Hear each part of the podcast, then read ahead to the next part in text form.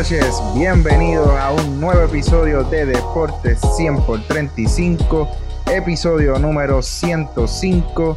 Mi nombre es Riedes Hernández y seré su moderador en el día de hoy. Hoy es el segundo de tres episodios donde estaremos analizando por divisiones el béisbol de las grandes ligas. La semana pasada estuvimos hablando de las divisiones este, tanto en la Liga Americana como en la Liga Nacional. Y si no la han escuchado, pasen por su plataforma de podcast favorito y allí encontrarán esa interesante conversación que estuvimos la semana pasada. Hoy, hoy nos toca hablarle de las divisiones centrales de ambas ligas y para esto vengo acompañado de tres grandes conocedores del deporte a los que quiero comenzar a presentar.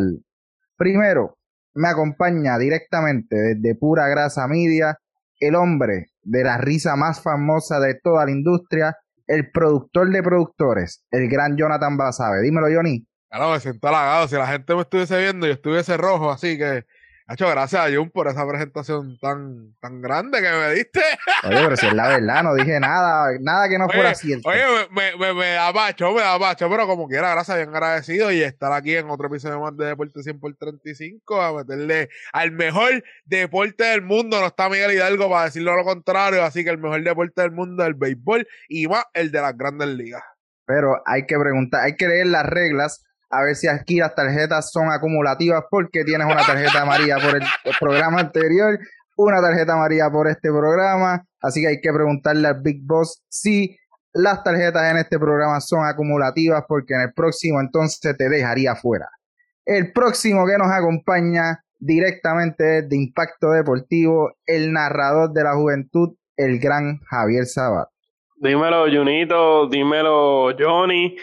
Eh, como siempre, contento, feliz y emocionado. El la pasada semana, eh, un tremendo análisis. Nos acompañó Javier Román. Saludos a este que debe estar en sintonía. Eh, y saludo a todos los fanáticos hoy, pues especial, porque comparto, además de estar compartiendo con ustedes. Ustedes saben que todos los jueves para mí esto es algo grande, ¿verdad? Un es un espacio donde uno, además de analizar eh, deporte, uno está, está en familia y hoy pues nos acompaña el invitado, es uno de mis mejores amigos. Así que, ¿qué más puedo, qué más puedo pedir? Estamos, estamos ready para debatir y analizar el béisbol de la Grandes Ligas. Así mismo es, y, y, desde aquí le mandamos un saludito a Javier Román, que fue quien nos acompañó en el episodio anterior, y hoy tenemos un invitado de la misma calidad que Javier, él es también, como lo dice eh, Javier Sabat, parte de Impacto Deportivo y es el estelar José Encarnación. Dímelo, José. Saludos, saludos a todos. Contentísimo de estar compartiendo con ustedes hoy y de verdad honrado por la invitación. Así que dispuesto a hablar de béisbol, que es lo que nos gusta y, y que comience el mambo. Con sinceridad, el honor es mío, es nuestro. Nosotros estamos honrados con tu presencia en este podcast y lo vamos a comenzar con mencionar los boricuas que serán parte de estas divisiones centrales de las cuales le estaremos hablando en el día de hoy. Comenzamos con los con el lanzador derecho José Berríos de los Minnesota Twins, el relevista derecho Joe Jiménez de los Detroit Tigers, también tenemos a Eddie Rosario y Roberto Pérez en los Indios de Cleveland, pasamos a Javier Baez con los Cachorros de Chicago, Mario Feliciano con los Cerveceros de Milwaukee, el capitán de la selección Yadier Molina con los Cardenales de San Luis, el receptor Michael, Michael Pérez de los Piratas de Pittsburgh y el lanzador José de León de los Rojos de Cincinnati. Estos serán los boricuas que estarán participando en las divisiones que estaremos analizando en el día de hoy. Y vamos a comenzar con la Liga Americana. Vamos a comenzar con el equipo de los Detroit Tigers, los cuales jugaron para un récord de 23 y 35 en la pasada campaña. Un equipo que lleva cuatro campeonatos en sus vitrinas. No llegan a la Serie Mundial desde 2006 cuando perdieron contra los Cardenales de Yadier Molina y Albert Pujols. 16 apariciones a la postemporada ellos esta, esta, esta temporada muerta firman a Norma, Nomar Mazara, Jonathan Skull, Wilson Ramos, pero pierden a Jordan Zimmerman, Iván Nova, Austin Romain. Y quiero comenzar con preguntarle a Jonathan Basabe. Jonathan Basabe, este equipo, sabemos que no tiene las fichas como para eh, enfrentar a equipos más poderosos como los que hablaremos más adelante, pero ¿cómo ves este equipo de cara al futuro? Bueno, e, este equipo, ¿tú sabes lo que me da tristeza de este equipo? Es Miguel Cabrera, mano. Es, es lo que a mí me, literalmente me da el corazón porque, oye, para mí es un salón de la fama, está en lo último de su carrera, está en un equipo que está en reconstrucción. Sí, trajeron a Jonathan Scoop, trajeron a, trajeron a Wilson Ramos, pero yo creo que no son piezas para, para hacer este equipo competir y ser contender para la postemporada y más que va a ser la, la postemporada regular, que va a ser los mismos equipos. Así que eso es lo primero que quiero decir, sacar del, del medio y decir, mano, Miguel Cabrera, lástima por demás. Pero este equipo, oye, los prospectos de este equipo tienen ahora mismo, tienen ahora mismo seis jugadores en el top 100 y uno en el top 50, que el top 50 es un campo corto que se llama Isaac Paredes, tienen considerado número 7 eh, como las mejores fincas en este 2020, en este 2021 al equipo de Detroit. So, realmente este equipo no es para ahora, este equipo es para el futuro. Poco a poco han ido reconstruyendo. Áviles eh, eh, se ha convertido en gerente general, cogió un equipo de Dombrowski que, oye, el que conoce a Dombrowski, él sabe que él no le gusta, él no le gusta tener finca, él le gusta comprar jugadores ya hechos So, realmente él poco a poco ha ido, mira, construyendo esta finca para poder construir un equipo para el futuro. Así que realmente a los Detroit Tigers lo veo, mira, compitiendo para años después. Eh, Johnny, rapidito, eh, ¿cuál es tu pensar con los jugadores? Eh, ellos tienen a Spencer Torkelson que lo firmaron número uno en el draft del 2020. Eh, ¿Tú crees que deben aguantarlo? ¿Tú crees que ya es hora de, de con un equipo pues que no va a competir por, por, por, las grandes posiciones, darle la exposición ahora a este jugador tan joven?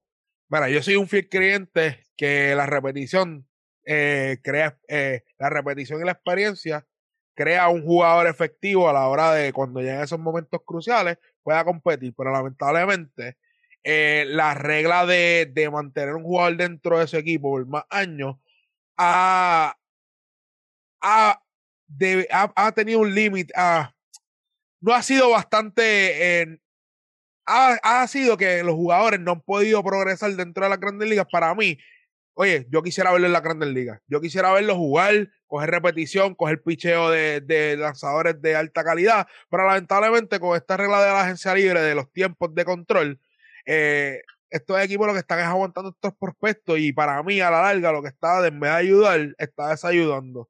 Y lo vimos con Chris Bryan, que empezó la temporada con los Cubs en su año novato, lo hemos visto ya con bastantes prospectos. Yo espero que cuando se negocie este nuevo convenio colectivo entre la Asociación de Jugadores y las grandes ligas, llegue a un acuerdo para que estos jugadores no sufran a la larga. Porque a la misma vez sí, los equipos quieren quedarse con más control de estos jugadores novatos, pero estos jugadores también están sufriendo de la repetición. Y dentro del equipo de Detroit Tigers, que tiene la que va a coger la repetición, que pueda cometer todos los errores posibles eh, y no lo suban por este tipo de reglas, eh, oye, lastima su futuro también a la misma vez. Así que yo, yo pienso que la deberían subir, pero.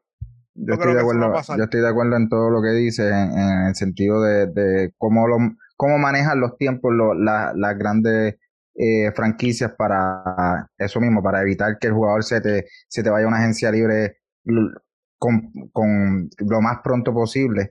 Javier, te pregunto, a este equipo cuenta con el relevista boricua Joe Jiménez. Eh, Joe Jiménez la temporada pasada no, no tuvo su mejor temporada. ¿Qué podemos esperar de Joe esta temporada? Pues mira, Joe Jiménez yo creo que es uno de los mejores lanzadores que tenemos en Puerto Rico, no solamente uno de los mejores, uno de los más talentosos. Yo creo que todavía no, no, hemos, visto la mejor versión de Joe Jiménez.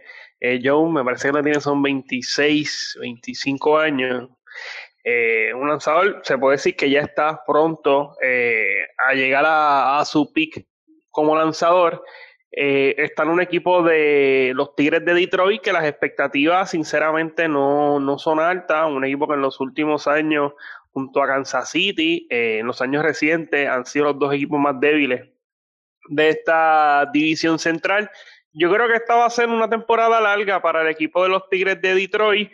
Eh, y no creo que vaya a tener tanta, tanta presión. Eh, Joe Jiménez eh, me parece que debe de, tirar muy bien porque él, es un buen lanzador, tiene muy buenas rectas, es cuestión de controlar los, los picheos y yo creo que él va a tener protagonismo en el relevo de este equipo de los, de los Tigres. Ahora hablándote del equipo de Detroit, pues mira, como dije, yo creo que va a ser temporada larga porque, o sea, Miguel Cabrera seguramente eh, sea el cuarto bate de, esta alineación. Eh, Jonathan Scoop eh, tenga protagonismo en la alineación y Scoop ofensivamente yo creo que ha bajado, ha bajado bastante en, los últimos años. así que no, no creo que sea un equipo a estar, a estar entre los principales en esta división central, que en comparación a los años recientes parece que ha bajado de nivel esta, esta división en general, ya Cleveland no es el mismo de antes, eh, mm. Minnesota, a pesar de que el año va solución muy bien, me parece que para esta temporada eh, pues no ha, mm, mm, ha, disminuido y el otro equipo que sí ha, ha, mejorado han sido los, los, los media los Media Blancas de Chicago. Eh, así que se pudiera dar una combinación de, factores que ha bajado el nivel en la, en la, división central. Detroit, pues con la adición de Wilson Ramos, ellos tienen a Nomal, eh, Mazara.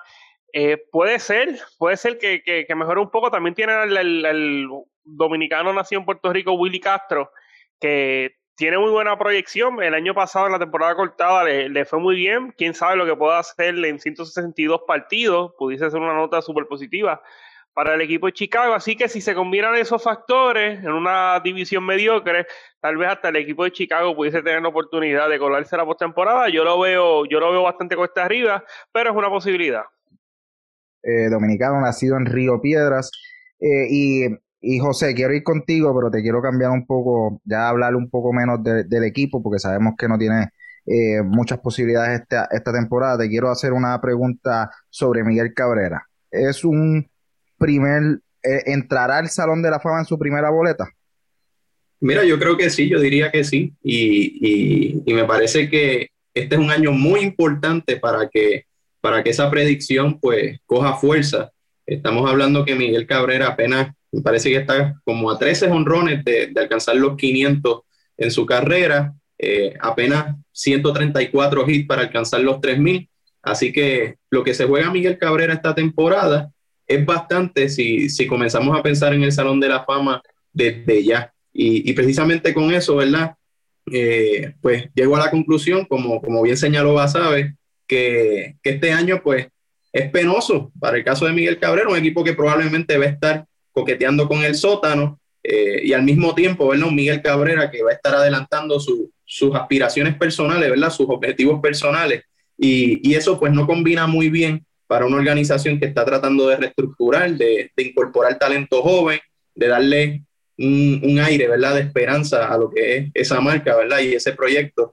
Eh, pero bueno, creo que dentro de esa misión de reestructurar una organización de grandes ligas, la nota de Miguel Cabrera pues le da un poco de, de, color al asunto. Así que eh, independientemente de, lo críticas que estén las cosas para un equipo de los Tigres de Detroit con relación a la competitividad en la división, eh, creo que va a ser interesante ver su juego por el mero hecho de ver cómo Miguel Cabrera a estas alturas de, su trayectoria pues puede adelantar terreno en lo que, en lo que parece ser eh, ese punto final de una, gran, de una gran trayectoria en las mayores.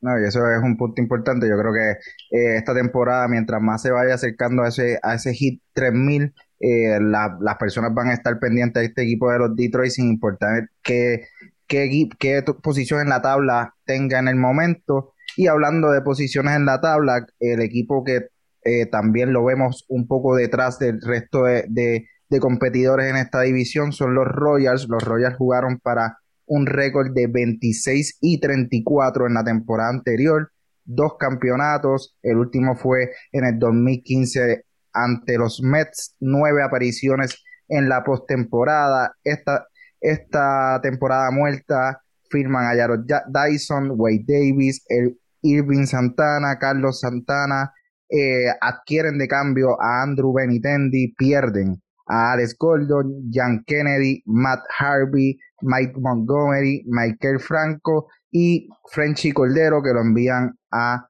los Medias Rojas de Boston. Y quiero empezar ahora con José. José, este equipo tiene la, la capacidad de sorprender y pelear por un wildcard GameSpot, sí, no y por qué. Pues mira, yo soy de los que creo que, el béisbol es una disciplina muy particular precisamente porque hacer predicciones no es un ejercicio muy, pues, muy rentable, ¿no? Eh, cualquier cosa puede suceder en el béisbol y, pues esto es un equipo que, que, a pesar de que desde el 2015 lo hemos visto eh, caer estrepitosamente en esa tabla de posiciones, pues pudiera recibir un segundo aire con la suma de, de estos nuevos talentos, la figura de Andrew Benitendi y Carlos Santana. Eh, en el caso de Santana, un líder que llega desde los indios de Cleveland. Eso puede cambiar la dinámica total del equipo. Eh, habrá que ver, ¿verdad?, cómo se traduce en la temporada regular. Yo creo que, que lo que están buscando con, con, estas movidas es prácticamente cambiar la cultura del equipo. O sea, no, no creo que ellos estén buscando mucha productividad. Carlos Santana ya está en las postrimerías de su carrera. Eh, quizás la figura de Andrew Benitendi, ¿verdad? Pues sí refresque de cara al futuro las aspiraciones de, esa gerencia. Eh, una figura que me gustaría resaltar es, el caso de Salvador Pérez, ¿verdad? Eh, independientemente de, sus situaciones físicas, creo que mantenerlo en el equipo es clave para cualquier aspiración, ya sea renovar o, o sea competir de forma directa con el resto de los equipos, porque es la cara del equipo, es el líder absoluto de la organización y, me parece que eso será clave tanto para la productividad de un Jorge Soler como para la mejoría de un Adalberto Mondesi, que se habla mucho de él, pero en sus números pues no van a la par con, con las discusiones que venimos escuchando eh, en los últimos años. Así que nada, me parece que el equipo de Kansas City tiene un gran reto, al igual que el equipo de los Tigres de Detroit. Eh, creo que van a ser los dos equipos que van a pelear el sótano en la división, eh, pero creo que en el caso de los, de los Kansas City Royals se juegan algo más que, que los Tigres de Detroit y es una reestructuración mucho más real y mucho más, eh, que la veo mucho más real a, estas alturas de, de la situación de, de ambas organizaciones, eh, porque tienen ahí a un Hunter Dossier que también lleva años haciendo sus cositas y, y, creo que es cuestión de hacer unos ajustes en esa rotación inicial y reforzar el bullpen. Un proyecto difícil, pero no tan, no tan fuerte como, como luce en el caso de, Detroit. De acuerdo en esa aseveración de que eh, un, una, un futuro un poco más, más reciente de lo que puedo ver en Detroit. Y, dicho esto, y José menciona a Salvador Pérez, Javier, el equipo le da una, una renovación de cuatro años, 82 millones de dólares. Eh, ¿Tú lo ves de acuerdo, ¿estás de acuerdo con esta renovación o, crees que a un jugador de 30 años, receptor, eh, cuatro años ya es suficiente, es demasiado? Pues mira, voy por parte. Eh, le están dando muy buen dinero. Él viene de tener una buena temporada cortada, jugó durante 37 partidos, terminó bateando para 3.33, que para ser un receptor eso es un promedio sobre, sobre promedio. Eh, para un jugador regular eso sería, o sea, eso es promedio que coloca una, una primera base que batea promedio. Y él terminó bateando 3.33. Eh, sí que, que, es muy positivo ese promedio. Ha lucido muy bien ofensivamente, uno de los receptores eh, que mejor, que mejor eh, batea. ahora bien, es bastante dinero y por cuatro años llegaría al fin de ese contrato, ya a los 34, 35 años. Eh, ahora en las grandes ligas, o sea, hay dos tipos de contratos. En el sentido de que te dan dinero por lo que tú hiciste o te dan dinero por lo que tú vas a hacer. Vemos el caso de Fernando Tatís Jr., a él le están dando el dinero por la proyección que tiene, por lo que él va a hacer. Hay otros peloteros que reciben unos contratos por lo que hicieron. El caso de, de Salvador Pérez, pues mira, yo me inclino eh, por lo que hizo, porque sabemos que él es una, él es un emblema de este equipo de los eh, Reales de Kansas City, dos veces a la Serie Mundial, ganó una, es el líder absoluto de este equipo que carece de una figura tras la salida de de Alex Gordon, así que yo creo que se da una combinación de factores, lo que él hizo y lo que pudiese hacer, no tanto el impacto que puede tener con sus números ofensivos, defensivos, sino el impacto, las intangibles del liderato que él trae a esta novena de los Reales de Kansas City.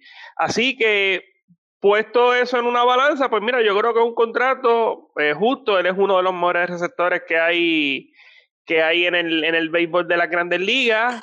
Eh, y el liderato que, es, que representa para una franquicia de, de, los Reales de Kansas City, que muy bien lo podemos comparar con la figura de Miguel Cabrera en el sentido de lo que representa para la franquicia. Sí que yo lo veo bien, el equipo de los Reales quiere mantener esa, e, esa figura, esa figura eh, de, líderes en el equipo que pueda encabezar lo que sería pues una la renovación, él pues, orientando, aconsejando a los jugadores eh, más jóvenes. Así que mirándolo al futuro, me parece que por ese lado fue que se inclinó el equipo de los Reales de Kansas City. ¿Qué puede hacer Kansas City esta temporada? Pues mira, lo mismo que, que, el equipo de Detroit, esperar que se dé una combinación de factores donde los equipos que parecen ser los mejores de la división pues terminen teniendo eh, temporadas mediocres y que se dé esa combinación de factores y ellos pudiesen aspirar a tal vez eh, un boleto a la postemporada. Yo lo veo Costa Rica, yo creo que va a ser eh, otra temporada larga para el equipo de los Reales. Yo creo que en esa, en esa aseveración que haces de Salvador Pérez, el impacto que tiene un Yadier Molina que a los 38 años todavía sigue detrás del plato, yo creo que eso también ayuda a otros receptores de, de alta edad en poder conseguir contrato y mantenerse vigente detrás de, de la receptoría, detrás del plato, que es su posición natural. Y este equipo está necesitando una figura, ya su, sus hombres, como mencionó José Encarnación, eh, Alex Gordon ya se fue, eh, Salvador Pérez pues ya está entrando en edad. Y te pregunto, John, Adalberto Mondesi es un jugador, es un futuro jugador franquicia. Wow. Bueno, es un, un campo corto es bien difícil de conseguir. Y, viste, no en esta época, en esta época ha sido, ha sido, hemos visto como el campo corto, la versión del campo corto ha resuelto con tantos campos cortos como Lindor, Bae, eh, tenemos a, a, Story, tenemos a, a, a tenemos un montón de campos cortos dentro de las grandes ligas. Pero Mondesi, Mondesi tiene algunas deficiencias con el guante de vez en cuando, de vez en cuando es medio errático con el guante, pero son cosas que a través del año va aprendiendo. Yo creo que jugador franquicia puede serlo. Pero de que yo lo veo proyectado como eso, oye, no creo, pero como dijo Yoito, Yoito dice, mira, el béisbol es bien diferente de poder, de poder predecir. No estamos tan seguros como un ejemplo, como, como, como un Tati Junior. Un Tati Junior, estamos seguros que puede, sí puede ser un jugador franquicia. Como decía, hay más, hay más preguntas que contestaciones. Así que diciéndote eso, yo creo que realmente Mondesi puede serlo, pero tiene demasiado terreno para abarcar para convertirse en ese jugador que realmente los Kansas City Royals necesitan para el futuro. Yo estoy de acuerdo contigo, tiene las habilidades, simplemente tiene que demostrarlo, ya que en, en las últimas temporadas sabemos que corre muy bien las bases, pero no, no ha tenido un, un, buen porcentaje, sabemos que, que le da bien a la bola, pero no ha, no ha bateado promedio, así que tiene que demostrarlo y de Adalberto Mondesi de los Royals vamos a pasar a un equipo que perdió a su figura, a su jugador franquicia, vamos a pasar a los Cleveland, eh, bueno, al equipo de Cleveland, ya no los podemos llamar indios, pero el equipo de Cleveland jugaron para 35 y 25 la temporada pasada, tienen dos campeonatos en sus vitrinas, aunque han perdido las últimas tres series mundiales que han participado, la última fue en el 2016 contra los Cachorros de Chicago, 15 apariciones en la postemporada. Esta, esta, esta temporada muerta quieren a César Hernández, Eddie Bomba Rosario, pero pierden a Francisco Lindor, Carlos Carrasco, Carlos Santana, Sandy León, Tyler Naggin, y yo quiero comenzar con Javier Sabat. Javier, ¿cuánto afectará la salida de Francisco Paquito Lindor de este equipo del equipo de Cleveland? Mira, yo creo que demasiado, demasiado. Y te voy a, te voy a decir algo. Hace unos años en la universidad yo cogí una clase de, de historia una clase de historia latinoamericana con, con Manuel Guillama y el profesor nos empezó a hablar sobre, sobre los aztecas. Y él nos decía que era un, una sociedad, una civilización eh, que, estaba bien eh, militarizada y que si ellos tumbaban al, emperador, pues le iba a ser más fácil la conquista a, España. Y así fue. y podemos hacer esta analogía con el equipo de Cleveland. El año pasado ellos no tenían a Corey Kluber, ellos pues salieron de Mike Levinger durante la, la temporada. O sea que tenían todo para tener una temporada desastrosa y no clasificar la postemporada. Se da una combinación de factores en eh, que pues, se extiende el número de equipos que va a la postemporada. Con el liderato de Francisco Paquito Lindor, pudieron llevar el equipo a esa postemporada, cayeron la serie ante el equipo de Nueva York. Ahora tú ya le quitaste el líder, o sea, le quitaste el líder a este equipo de los indios de Mayagüez durante el, el, de los indios de Cleveland, debo decir, el líder que ha estado durante toda esta, ¿verdad? Durante los últimos años, jugador que, que es jugador franquicia, o sea, un equipo que, que el picheo ha sido sólido durante los últimos años, que ha tenido jugadores de primer orden, jugadores que fueron Sayón, jugadores que fueron entre los líderes para ser eh, MVP, como el caso de, de José Ramírez, pero el líder de todos esos, de todos esos peloteros lo Francisco Paquito Lindor. Al salir Lindor del equipo de, de, Cleveland, o sea, Lindor era la cara, la cara, tal vez, o sea, y después de la salida de LeBron del equipo de Cleveland, yo creo que la figura, la cara del deporte en Cleveland lo era Francisco Paquito Lindor. O sea, sale de la conversación, el equipo de, sale de la conversación Francisco Lindor, no añades nada parecido, no trae un jugador parecido que pudiese reemplazar esas figuras, mira, yo creo que esto va a ser un año complicadísimo para el equipo de los indios de Cleveland, eh, más allá de los números que te ponía Paquito Lindor, o sea, el liderato que tiene Lindor en el campo corto, el respeto que tiene Lindor, ya no lo vas a tener y es una baja que, mira, para mí va a ser imposible, imposible de, de sustituir. Así que vamos a ver cómo le va al equipo de, Cleveland. Yo creo que va a ser una temporada bien, pero que bien larga. Un equipo de Cleveland que hace mucho tiempo no gana un campeonato y con la salida de Lindor, ante la imposibilidad de retenerlo, yo creo que esa sequía va a aumentar. José, en base a eso, en base a que, eh, como dice Saba, va a ser bien complicado levantarse, y más esta temporada de la salida de Paquito Lindor, ¿Tú crees que deben salir de Shane Bieber, eh, buscar nuevos prospectos y comenzar un rebuild? Pues mira, yo no creo que Cleveland deba salir de Bieber. Eh, me parece que es una figura importantísima en este momento para la organización y que al mismo tiempo puede servir, ¿verdad?, para como una especie de atractivo para hacer otro tipo de movidas que, que no lo pongan a él en, en, en ese escenario. Yo creo que los indios tuvieron un gran desempeño el año pasado con su cuerpo monticular esa es su fortaleza eh, de cara a, este, a esta temporada, eh, particularmente del lado de los relevistas. Eh, creo que, terminaron como la segunda mejor efectividad de todas las grandes ligas, la mejor en la americana. y bueno, habrá que ver cómo José Ramírez va a estar respondiendo al escenario que acaba de describir Javier. Eso para mí es fundamental para tener este equipo entre los primeros tres de la división.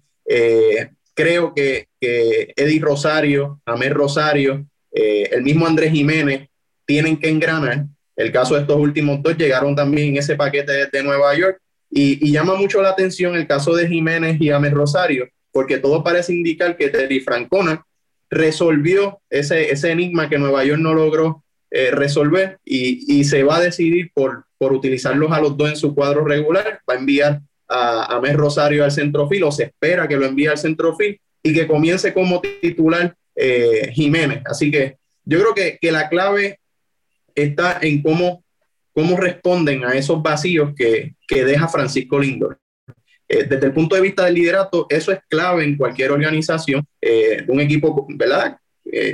hace falta un líder. José Ramírez es una figura importantísima, pero no era el líder de Cleveland. Y bueno, si él logra sumar ese elemento en este contexto, pues no creo que los Indians eh, pues terminen más allá del tercer lugar y que y, no, no me parece que van a perder eh, posibilidad de aspirar a la postemporada. Así que yo creo que Di Rosario es una figura importante y es cuestión de asumir roles de liderato. el talento por el lado del picheo está y es cuestión de que las cosas se mantengan en la liga. Johnny, eh, José menciona a Eddie Bomba Rosario. Ellos salen de Paquito Lindor, adquieren a Eddie Bomba Rosario y sabemos que Eddie no es el jugador más valorado en la liga. Sabemos que con temporada eh, sorprendente no pudo haber, no visto un, un juego estrella. Eh, salió por la puerta de atrás de la organización de, de los mellizos, nadie lo reclamó en, en waivers. Eh, Eddie Rosario podrá tener una temporada sólida y finalmente consolidarse como uno de los mejores left field de la liga. Bueno, esta es la temporada que él tiene que dejar demostrado que es tremenda alineación dentro del equipo. Es, tremendo bate dentro de la alineación. Ahora mismo, oye, ese equipo de los Twins era uno del equipo que, si no me equivoco, fue uno de los que más produjo eh, jonrones en una, en una en una temporada y Eddie Bomba Rosario era parte, era un core dentro, centro de esa alineación. Lo que quiero decir con esto, Bomba Rosario no se le ha dado el valor y todavía no sé hasta el son de hoy que se merece, que no hubieron más ofertas para él. Hay equipos ahora mismo que están en la búsqueda de jugadores como él, que sean parte, que tú puedas, mira, rápido, contratar y meterlo en el centro de tu alineación y pueda producir. Y yo creo que Bomba Rosario va a ser ese jugador para Cleveland pero tengo algo que decir. Yo, yo pienso que Cleveland, Eddie Bomba Rosario, tiene que producir números porque yo creo que este equipo de Cleveland, si no están compitiendo para, la, para el segundo lugar o la primera posición de esa división central, van a ser vendedores a mitad de temporada. Y Eddie Bomba Rosario puede ser una pieza clave para que ese equipo de Cleveland pueda mover. Así, diciendo esto, yo creo que Eddie Bomba Rosario sabe las repercusiones que tiene esta temporada, solamente tiene un contrato de un año y él tiene que dejar demostrado que se puede solidificar como uno de los mejores left fielders de las grandes ligas. Bueno, dicho esto, pasamos de un equipo que tiene muchas incertidumbres como el equipo de los indios a un equipo que viene haciendo las cosas bien en los pasados años y estoy hablando de los Medias Blancas de Chicago, un equipo que termina la temporada anterior con 35 y 25, tiene tres campeonatos en sus vitrinas. El último fue en ese 2005 serie contra los Astros de Houston. Tiene 10 apariciones a la postemporada. Y en este offseason firman a Adam Eaton, que es un jugador que ya estuvo con ellos, un jugador importante eh, en su paso con los Chicago. Carlos Rondón adquieren vía cambio a Lance Lynn. Eh, también adquieren a uno de los mejores revistas derechos en toda la liga, Liam Hendricks. Eh, tienen un contrato de liga menor como con Jonathan Lucroy, que para él eh, es para un, un, un, catcher de reserva en, este equipo. Y yo quiero ir con Jonathan otra vez. Jonathan, ¿qué nota le colocas a, a la off-season de este equipo? Bueno, este equipo hizo su trabajo, hizo su diligencia para... Oye, el equipo era bueno, el equipo era bueno. Hizo su diligencia para solidificar esos huecos de jugadores. Oye, no necesariamente iban a ser jugadores jugadores que, que, que te iban a sorprender por su firma, pero son jugadores que engranan una animación que viene a competir. Oye, pierden, pierden hoy a Eloy Jiménez, literalmente lo estamos grabando, pierden a Eloy Jiménez, eh, jugador, oye, dos años en la Grandes Ligas, ha dejado que, de que hablar, eh, lo pierden literalmente se ve que se rumora que va a ser no por tan poquito tiempo como decían, sino por un largo tiempo, pero a la misma vez esta alineación va a producir Oye, va a producir carrera. José Abreu, Jan Moncada, eh, Mani Grandal, eh, Tim Anderson. Oye, no, oye, Tim Anderson, otro, otro campo corto, como estamos hablando que, que la Grandes Ligas se ha vuelto a la era del campo corto, Tim Anderson. No solamente es una estrella dentro del field, también es una estrella fuera del field, es una, una figura prominente dentro de estos afroamericanos dentro de la liga, que hace tiempo no se ve una figura como él, lo que falta es que produzca los números, como un ejemplo. Lo voy a comparar, pero gente, no es parecido, pero lo voy a comparar con Ken Griffey Jr., esa, esa figura prominente dentro afroamericana. Lo que falta es que produzca como Ken Griffey Jr. Y, y Tim Anderson ha sido bastante vocal con la liga, es un jugador prominente, así que yo creo que este equipo va a producir, es el equipo a ganar la, la división de, Oye, y tampoco es que va a ganar la división porque es el mejor equipo de la Grandes Ligas. va a ganar la división porque es una división de, bastante, bastante eh, escasa de equipos. Floja, floja, Johnny, floja, floja. Oye, floja. no quería decir, no quería, no quería faltarle respeto, oye, darle mérito a los jugadores, pero está floja, está flojísima, Javier, tú lo sabes. Está, oye, ahora mismo tú puedes poner, tú puedes, oye, cuál, va a buscar un equipo, eh, el equipo. Mira, Toronto, puedes poner a Toronto, Toronto aquí. Gana la, Toronto gana la división ahí. Eh, Oakland gana la división ahí. Oye, hasta Los los, nacionales, los Oye, nacionales vamos, también. Vamos a mover No, a- los Mets, los, los Mets, Mets también. ganan la- oye, está proyectado a 96 juegos a ganar el proyectado. No estoy diciendo que lo estén diciendo los proyectados. A 96 juegos los Mets ganan ahí. Oye, vamos a poner los angelinos para que Trau llegue a la postemporada. Yo creo que como Oye, quiera, esa- se están apretando. Esa, esa, esas predicciones de 95 juegos de los Mets está, estaba bebiendo un poquito de vino el, el hombre. Sí, sí, el, Mira, el eh, exagerado. sistema. El del sistema. Sí, sí.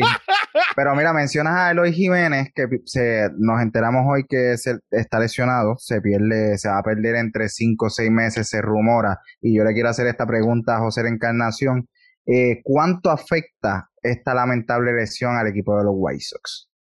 Mira, yo creo que, que afecta muchísimo, pero como bien señaló Basabe, eh, 30 honrones, que era lo que proyectaba Eloy Jiménez, eh, pues bien pueden distribuirse en, el- en el talento que le sobra a esta organización. Eh, eso, ¿verdad? No, no es una garantía, así que queda jugar pelota y ver cómo, cómo el cuerpo técnico de, de los Medias Blancas se ajusta a ese escenario. A mí me parece, ¿verdad? Que que la adición de Liam Hendricks, desde el punto de vista del bullpen, le da una profundidad a este equipo muy grande. Estamos hablando del mejor relevista de la pasada campaña con los Atléticos de Oakland. Y, esa combinación de Hendricks con Evan Marshall, me parece que eso va a ser explosivo y, dará muchísimo de, de qué hablar durante, durante la temporada. Otra cosa, eh, que me parece que los lanzadores que se proyectan como los titulares de este equipo también le dan un balance brutal a, este equipo de los Medias Blancas. Un Lucas Giolito que ha estado haciendo las cosas bien. Dallas Keuchel se presenta, ¿verdad?, como, como una opción que, que quizás vuelva a encaminarse dentro de lo que son los principales brazos de la liga. Eso es una incógnita, pero el talento está ahí y lo más importante que, que yo considero, ¿verdad?, el conocimiento y la experiencia. Eh, un Lance Lynn que viene por esa línea también de la experiencia, tuvo un buen desempeño recientemente. Y bueno, Carlos Rodón, que es una figura de, la organización que hace las cosas bien cuando el equipo lo necesita. Eh, como bien señaló Basabe, me parece importante eh, Jonathan Lucroy detrás de Yasmani Grandal. Esa combinación de receptores eh, le da muchísimo al cuerpo monticular del equipo. Y bueno, hay una figura de la que no se ha hablado mucho, es un prospecto del equipo de los Medias Blancas que está haciendo muchísimas cosas en esta pretemporada, ¿verdad? Y es el caso de Andrew Bock, primera base. Todos sabemos que el MVP de la Liga Americana está sembrado en esa posición, pero respondiendo a la baja de Luis Jiménez, Andrew Bow, que jugó primera base en NCAA eh, con California, eh, pudiera ser una opción para el equipo, quizás ajustarlo para que el hombre quizás sea una respuesta eh, como bateador designado o quizás probar suerte en los jardines en lo que se recupere Luis Jiménez.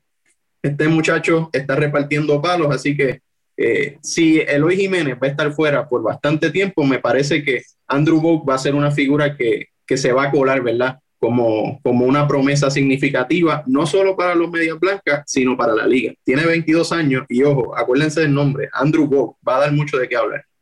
Está proyectado para estar en esa alineación, para empezar la temporada con la baja de, de Eloy Jiménez. Eh, lo tienen proyectado octavo bate. Eh, realmente el, el chamaco, el chamaco está eh, en este, en este, en esta liga eh, no invernal, cógeme. en esta pretemporada está matando, está matando a la liga y está prestado a, a, ver tiempo dentro de esa alineación. Oye, y oye, no tiene tanta presión, tiene toleteros por encima de él, que él no tiene esa presión de, de, de producir ahora mismo, puede tomar su tiempo, hacer errores como siempre he dicho, y aprenderle José Abreu, un tremendo bate dentro de esa alineación, como dijiste Jonathan Lugroy, que va a ser platón con Yamani Grandal, que pueden jugar ambos, eh, pueden hacer un platón de catcher en ambos lados, darle descanso también a Abreu en la primera base, porque también Andrew es buen defensivo en, en, en, en, en la, en, la, en la almohadilla de la primera base, así que sí, eh, como dice Ya. Yoito, pendiente de Andrew. Ya con Luis Robert arriba, Andrew Bock es el mejor prospecto de la organización y yo te quiero preguntar, Javier Sabat, este equipo con toda la profundidad que nos ha dicho José, nos ha dicho Basabe, eh, ¿es considerado al título mayor? ¿Es considerado contendiente al título mayor a, ganar la Serie Mundial? Pues mira, los medias blancas de, de Cuba eh, no, perdón, de, Chicago, porque o sea, este, este, equipo cuenta, o sea, los principales jugadores, al menos en la, en la alineación. Los, Body Twins, pues ahora son los, los Medias Blancas de Cuba. Yamani Grandal, José Abreu, eh, Joan Moncada, Luis Robel, o sea, estamos hablando de cuatro jugadores de, de primer orden. José Abreu, jugador más valioso, eh, para mí, de los jugadores que han salido de Cuba en los pasados años, el mejor pelotero cubano que ha llegado a la grandes ligas. O sea, al menos uh. que ha lucido en las grandes ligas. Los números que ha puesto José Abreu, si hubiese llegado a los 22, 23 años, eh, serían de, de, Salón de la Fama. Y calladito, eh, Javier, ¿oíste? Sí. Y calladito. la, gente, la gente se había dormido con José Abreu porque estaba en Chicago. Y calladito ha puesto números siempre consistentes. 30 y 100, 30 y 100, 30 y 100 todos los años. Es un gran bateador. Eh, Grandal, pues está probado. O sea, uno de los mejores receptores de, del béisbol, eh, particularmente por el lado ofensivo. O sea, él batea muy bien. Y Robel y Moncada, eh, Moncada sabemos que él eh, pertenecía al equipo de los Medias Rojas de Boston, fue canjeado a este equipo de los Medias Blancas, otro jugador con gran proyección, y Luis Robel el año pasado dejó demostrado el gran potencial que tiene y que mira, llegó para quedarse. Si se mantiene en salud, eh, va a tener una temporada bien sólida. Yo creo que al momento él está lesionado, se debe estar empezando la, eh, la temporada. Yo creo que dada dado el bajo nivel que hay en esta división central, yo creo que el equipo de, de Chicago el equipo a batir en esta, en esta división. Eh, el, Yoito mencionado del picheo, ellos añaden a Hendrix, jugador australiano, ojo, australiano en la Grandes Ligas, ha lucido muy bien. Eh, para mí, en los últimos dos años, mejor relevista en la, Liga Americana, efectividad por debajo de los dos puntos, uno, uno punto algo. O sea, y le estás añadiendo, lo añade a ese bullpen, y tú tienes una rotación de picheo que, mira, que no es nada del otro mundo, pero estás en una división donde fuera de Cleveland, que José ahorita indicó que él entiende que tiene muy buena rotación, y yo creo que todavía esta rotación se tiene que probar. Fuera de, de Shane Bieber, no sé, los demás tienen a Mackenzie, que el año pasado me parece que fue su debut en las grandes ligas, muy joven, tiene la proyección, pero yo quiero esperar, yo quiero esperar cómo van esta temporada y si pueden mantener esa consistencia. Cuando tú comparas el equipo de Cleveland de los pasados años con Clevinger, con Kluber, con Carrasco, pues ya eran lanzadores probados, así que yo voy a coger eso con pinza. Pero este equipo de Chicago, ellos eh, tenían, me parece que Lance Lim, él empezó con Texas y fue canjeado al equipo de Chicago durante la pasada temporada voy a corroborar el dato, pero lo vas a tener ahora desde el inicio. O sea, también tienes a, a, Lucas, quien tiró un no el año pasado, que si mantiene esa consistencia, pues yo creo que este equipo de Chicago, o sea, es el equipo a ganar. Y como dijo José, si Dallas Keuchel vuelve a ser el de, el de antaño, pues mira, este equipo de Chicago eh, se perfila como el equipo a vencer, el equipo a vencer esta esta edición central. Ofensivamente no tienen nada que envidiarle a nadie. Es en el picheo, en el picheo donde yo creo que está su, su talón de Aquiles. Pero una división floja, yo creo que Chicago tiene lo suficiente para llevársela. Bueno, vamos a seguir avanzando y como dice, eh, como los llamas tú, los medias, los medias blancas eh, de Cuba, vamos a pasar a lo que eran los eh, Body Twins en su momento por la eh, presencia de los boricuas en este equipo, ya no, ya no hay tanta presencia, solo queda, solamente queda uno. Este equipo jugó para la pasada temporada para 36 y 24, tres campeonatos en su vitrina, el último fue en el 1991 contra los Bravos de Atlanta, 17 apariciones en la postemporada, ellos añaden a su fila a J. Happ y Anderson Simmons, que es un buen un buen guante en ese, en ese nivel central de, de, los Twins. Pierden a Edwin Rosario, Rich Hill, Tyler Clipper, Jake Odorisi, Sergio Romo, Marwin González. Y quiero comenzar con Javier Sabat. ¿Qué temporada le podemos esperar de José Orlando Berrío y cuán importante será para esta rotación? Pues mira, José Orlando Berrío, yo llevo años esperando esa gran temporada, esa temporada que lo ponga al otro nivel. Berrío puede ha demostrado ser un lanzador consistente, pero todavía no ha demostrado ser ese as, ese as que necesita el equipo de los mellizos de Minnesota para, para ser un equipo, o sea, con, con reales opciones a llevarse un campeonato de las grandes ligas, porque sabemos que ofensivamente Minnesota en los últimos años no ha tenido que envidiarle nada a nadie. Esta gente batea y batean demasiado. Ellos establecieron una nueva marca, me parece, de cuadrangulares recientemente. O sea, que es un equipo que batea del 1 al 9, cualquiera te puede sacar la bola. Pero en el picheo ha estado su talón de Aquiles y Berrío, que ha sido ese lanzador consistente, ellos habían traído, me parece, en cambio a, Pineda. Pineda pues estuvo lesionado y regresó, pero no tenía esa figura en, en la rotación. Eh, también tenía a Jake Odorosi. Odorosi esta temporada no me parece que no va a estar con el equipo de, de Minnesota. Así que Berrío tiene otra oportunidad para él solidificarse eh, y para él demostrar que está a ese otro nivel, que es un as, que es un uno sólido en una rotación de un equipo eh, con opciones reales a, llevarse la serie mundial. Eh, él va a lanzar toda la temporada. Berrío es un tipo con una ética de trabajo fuera de este mundo. Yo creo que todo atleta debería aspirar a tener una ética de trabajo como la que tiene José Orlando Berrío. Así que yo creo que la salud no debe ser un obstáculo él pues ha estado acostumbrado, lanzado en el, pasado 200 entradas, ha ponchado 200 bateadores. Es cuestión que los picheos le caigan y que él va a tener ese respaldo, va a tener ese respaldo ofensivo. Es cuestión de, mira, poder tener esa temporada que necesita Berrío para estar a ese otro nivel. Ahora bien, Minnesota podrá eh, yo creo que la expectativa con Minnesota son altas. Ellos, ¿verdad? Salieron de, de Rosario, pero este es un equipo que año tras año es diseñado para ganar. El picheo continúa siendo su talón de Aquiles. Ellos tienen a, Maeda, me parece que, con todo el respeto que se merece José Orlando de Río, hoy por hoy, eh, Maeda, eh, pues yo creo que sería el uno en esta, en esta rotación. Y Maeda era un lanzador que lo mismo te abría un juego como era el relevo largo en el equipo de los Dodgers de Los Ángeles.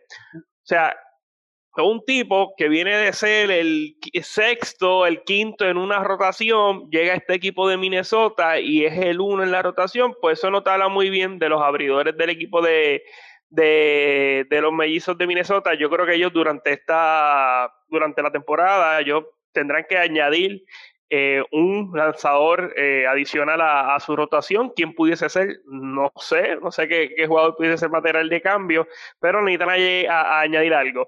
Como tú indicaste, tienen también a Hap. Yo no sé cuánto él puede hacer ahora. Ya Hap, pues, eh, es bastante veterano, así que, que, que, mano, o sea, este equipo de Minnesota va a batear, ellos van a batear, el problema va a estar en el picheo y con un equipo de, de Chicago que me parece que hoy es superior pues yo creo que eh, Minnesota va a tener que tratar de aspirar a, mira, llevarse uno, uno de los comodines eh, que de, ¿verdad? te podría entrar a la postemporada. Eh, así que vamos a ver qué pasa con los mellizos. Yo lo tengo como el segundo equipo en esta división central. Johnny, ¿qué le hace falta a este equipo para ser contendiente al título mayor? Lanzadores como dijo Javier Sabal, lanzadores, ese es su talón de Aquiles. Literalmente ese es su talón de Aquiles. Oye, es un equipo que te va a hacer 10 carreras, pero el, el equipo contrario te va a hacer 11. Entonces, ¿de qué estamos hablando? Van a producir carreras. En esa alineación va a haber carreras producidas, va a haber eh, cuadrangulares, van a haber producción. Pero ese era el picheo. Ahí es donde están las preguntas. Oye, necesitan un bullpen más solidificado, necesitan unos, eh, unos inicialistas que sean más consistentes. Oye, Orlando Berrío. Oye, José Orlando Berrío. Yo estoy, eh, eh, él está, oye, Berrío es tremendo. Hay, hay momentos que Berrío cuando lanza, tú dices, contra, qué lanzado. Y hay otros momentos que tú dices, mano, ¿qué pasó aquí? Como que, oye, y, y no tiene que ver nada ni con su ética de trabajo porque el tipo es un fajón. El tipo literalmente es un fajón. El tipo literalmente eh, es, es, un estudiador del juego. Pero hay momentos que no sé, como que él le falta, verá, ese empujoncito, ¿tú sabes ese empujoncito que, que nos daban nuestros padres, nuestras madres cuando corríamos bicicleta por primera vez? Eso es lo que le hace falta a él. Cuando nosotros le damos ese empujón, eso yo creo que le falta a él. Y yo creo que esta temporada tiene que probar mucho de eso. Cantamadera, como dice Javier Sabá, Cantamadera no, no, es un, no, es, no es un pitcher número uno, está prestado para ser el pitcher que va a tirar la bola en Opening Day. Entonces, ¿de qué estamos hablando? Eso, como dice Javier Sabá, deja mucho de cara de estos lanzadores. Así que.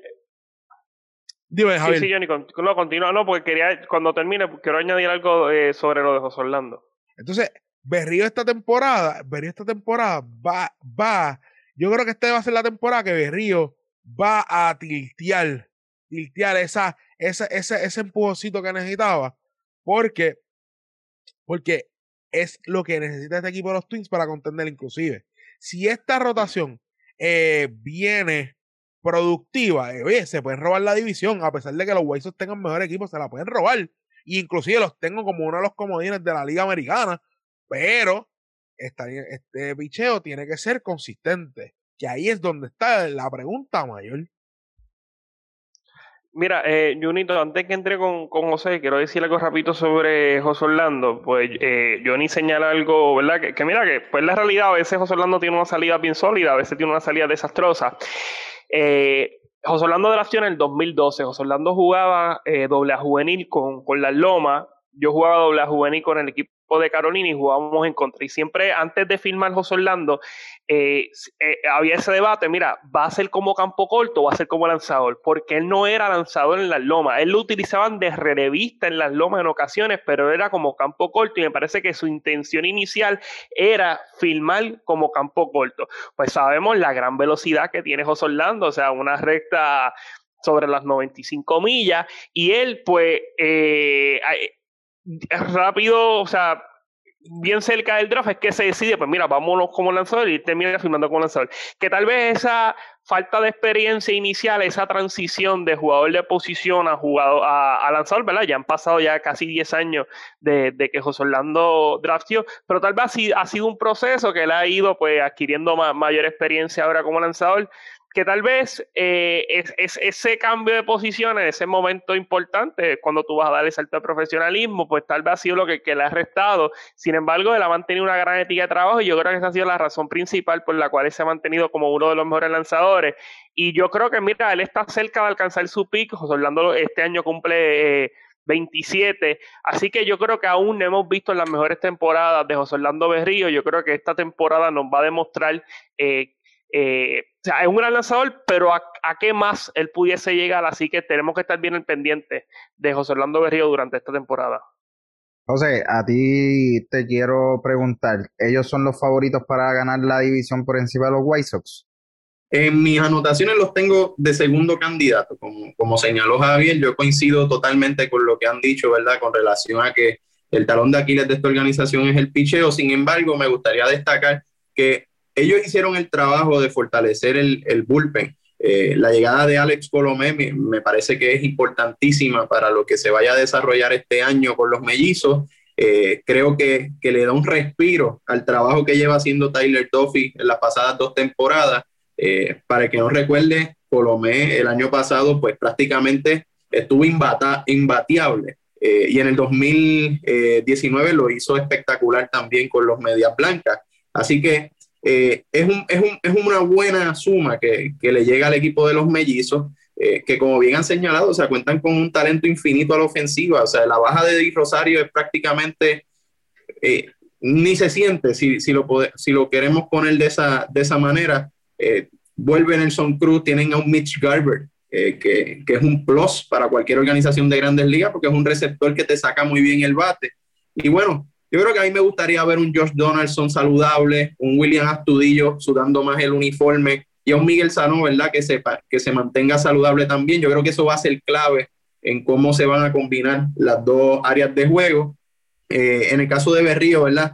Me parece que tiene una tarea interesante y un reto que puede definir su futuro como liga mayorista eh, y eso lo considero muy importante. O sea, estamos hablando de un José Berrío que viene de un 2020 que pues es una temporada cortada, pero es, son sus peores resultados hasta el momento desde que debutó en el 2016. Me parece que, que la misión principal para José Orlando esta temporada es tener una efectividad que coquetee con ese 3.50. O sea, José Orlando Berrío no puede pasarse del 3.50 en esta temporada. Si logra bajar de ahí, estaríamos hablando de su mejor temporada con relación a, a desempeño en esa área de juego eh, considero que, que, es un reto importantísimo porque uno de los principales problemas de José Orlando es que si bien te domina con su, con su curva, con su slider, con su recta y, su arsenal completo, cuando viene virado, pues todos sabemos cómo, cómo, cómo le dan a, a esa pelota. Así que nada, yo creo que hay que trabajar con la efectividad de José Orlando. Si él logra estar cerca de ese 3, 350, yo creo que va a tener una gran temporada. Y como bien dijeron, o sea, la rotación de, de los mellizos fue diseñada este año para que José Orlando se posicione como el mejor lanzador de Minnesota. Si él logra hacer eso, vamos a estar hablando de un puertorriqueño en las grandes ligas y que probablemente va a tener mucho futuro. Si no lo logra, se va a ver en aprieto y pues estaremos discutiendo un escenario mucho más difícil el año que viene. No, y que está llegando el momento de su agencia libre, así que una buena temporada le daría mucho valor eh, cuando llegue este momento. Y para terminar con la Liga Americana, solamente quiero que me contesten con el equipo rapidito, sin decir mucho. ¿Qué equipo va a ganar esta división? Jonathan Basabe. Los Chicago White Sox. Javier Sabat. Chicago, Chicago. José Encarnación. Todos estamos de acuerdo que Chicago son los amplifavoritos. Yo también estoy de acuerdo y con esto dicho, vamos a pasar entonces a la Liga Nacional, donde eh, comenzaremos con el equipo de los Piratas. El equipo de los Piratas eh, terminó la temporada pasada con un récord de 19 y 41. Tienen cinco campeonatos en, su, en sus vitrinas. El último fue en 1979 con contra el equipo de los Orioles. 17 apariciones al, a la postemporada. Y quiero ir rápido a las preguntas. Quiero comenzar con José Encarnación. ¿Será la temporada para la titularidad de Michael Pérez?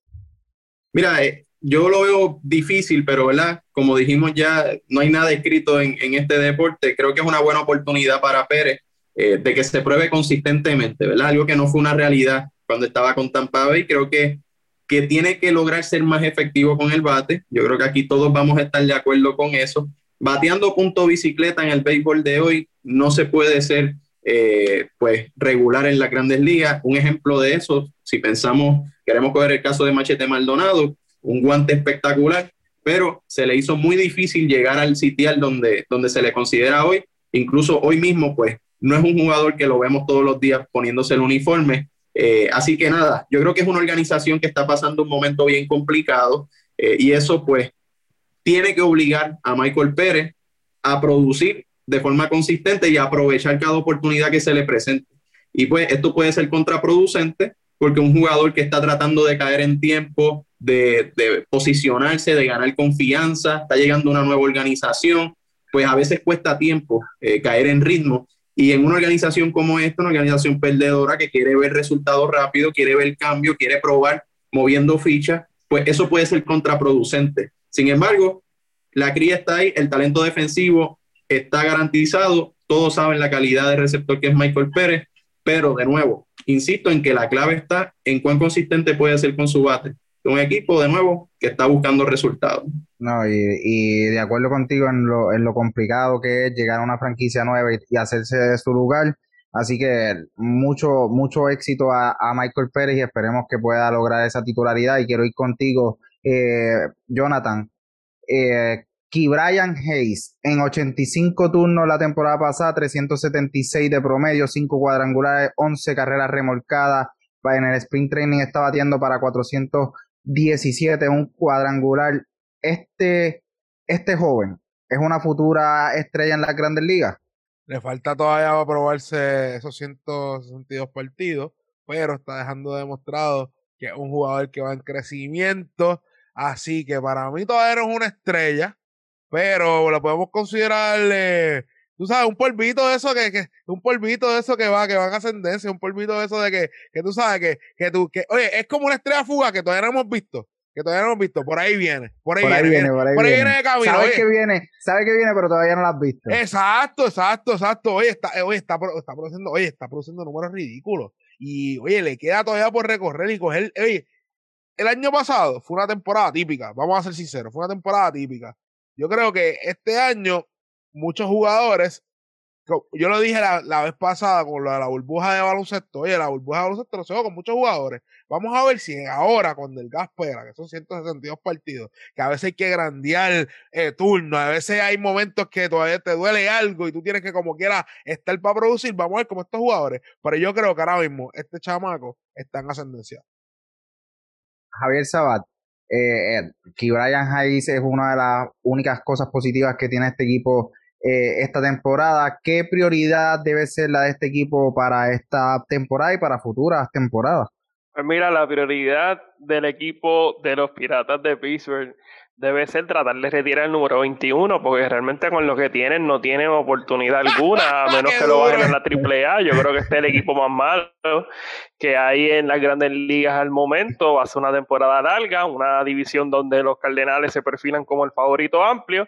Yo creo que ellos deben de, de unir esfuerzo, hacer todo lo humanamente posible, porque en este año 2021 se retira el número del más grande, de Roberto Clemente. Más allá de eso, ellos van a, van a ir a, vacilar al parque, no no, creo que tengan sea, el material para poder competir con los mejores. Roberto Clemente le dio mucha gloria a este equipo. Y de este equipo vamos a pasar a los Rojos de Cincinnati, eh, donde el, la temporada pasada jugaron para un récord de 31 y 29, tienen 5 campeonatos en sus vitrinas, 16 apariciones a postemporada. Y quiero comenzar contigo mismo, Javier Sabat. ¿Podrá José de León hacerse de, de un lugar en esta rotación? Mira, eh, es una muy buena pregunta, una muy buena pregunta. Sabemos de, del talento que tiene José de León y la gran ética de trabajo. Otro jugador que se prepara muy bien, lo vimos con el equipo de los Criollos de Cagua durante esta temporada en invernal, lanzó muy bien. Para mí fue tal vez el mejor lanzador eh, durante la temporada él pues ha tenido, no ha tenido cosas consigo por las lesiones que ha sufrido, ¿verdad? Pues me parece que él, él eh, tuvo una operación, o sea que, eso lo ha limitado. Llega un equipo de Cincinnati donde realmente las expectativas que se tiene una visión donde está el equipo de los Cales de San Luis, pues eh, es bien complicada. Y a él se le brinda esa oportunidad eh, de tener eh, de tener esa posibilidad de, hacer la rotación, porque ahora mismo ellos tienen a, a Lawrence, me parece que está lesionado, o sea, no tienen así nada fuera de Luis Castillo, que me parece que es el mejor lanzador que tiene este equipo de los, de los Rojos de Cincinnati. O sea, no tienen así nada fuerte que tú digas, mira, pues este, este tipo va a hacer una línea, tal vez, tal vez eh, eh, Wade Miley, pero no sé. O sea, yo creo que José de León está en un equipo donde no hay expectativas, donde no va a tener esa presión de que, mira, hay que ganar, no como anteriormente cuando él estuvo con el equipo de los Dodgers, inclusive hasta con el propio equipo de Tampa. Yo creo que él está en un escenario perfecto donde las expectativas no son altas y él va a tener las libertades del poder, poder lucir. Va a empezar en el bullpen, pero no me extrañaría que se le brinden esas oportunidades como, como abridor, que luzca muy bien y que se gane una posición en esta rotación del equipo de los Rojos de Cincinnati. José, eh, Javier menciona a Luis Castillo y yo te quiero hacer la pregunta. Luis Castillo, ¿está al nivel de los mejores lanzadores de la liga? Definitivamente, yo, yo estoy convencido de que, de que Castillo es uno de los mejores lanzadores de la liga. Sin embargo, es un lanzador sin suerte. Eh, a pesar de que promedia seis entradas por salida, o promedió en la temporada pasada seis, seis entradas por, por, salida, pues no tuvo récord ganador. Eh, tuvo, me parece que fueron sobre 12 eh, aperturas. El equipo hizo un gran esfuerzo el año pasado, terminaron cerca en la tabla de posiciones y su mejor lanzador, eh, irónicamente, pues no, no se las vio muy bien, en la, por lo menos con los resultados, ¿no? Porque su efectividad estuvo excelente, eh, hizo un trabajo espectacular eh, dominando a sus oponentes y es pura consistencia. El problema es que el, equipo no le respondió de forma oportuna y pues eso le resta a, a la, quizás la imagen del, del pelotero. es el mismo caso que, y no es por ponerlo en la misma línea, pero el caso de DeGrom, cuando los mete Nueva York, eh, pues no, no sacaban victorias, pero DeGrom hace un trabajo espectacular lanzando sobre siete entradas por salida, echándose el equipo encima y como quiera perdía el juego. Pues este es un caso en menor escala, en una franquicia eh, mucho, mucho más baja, ¿verdad? Que, que DeGrom, porque DeGrom y, y de los Mets, DeGrom lo considero el mejor lanzador de, de las grandes ligas. Y sí tenían a Trevor Bauer, eh, que es un lanzador muy bueno, sacó el, el Sayón el año pasado.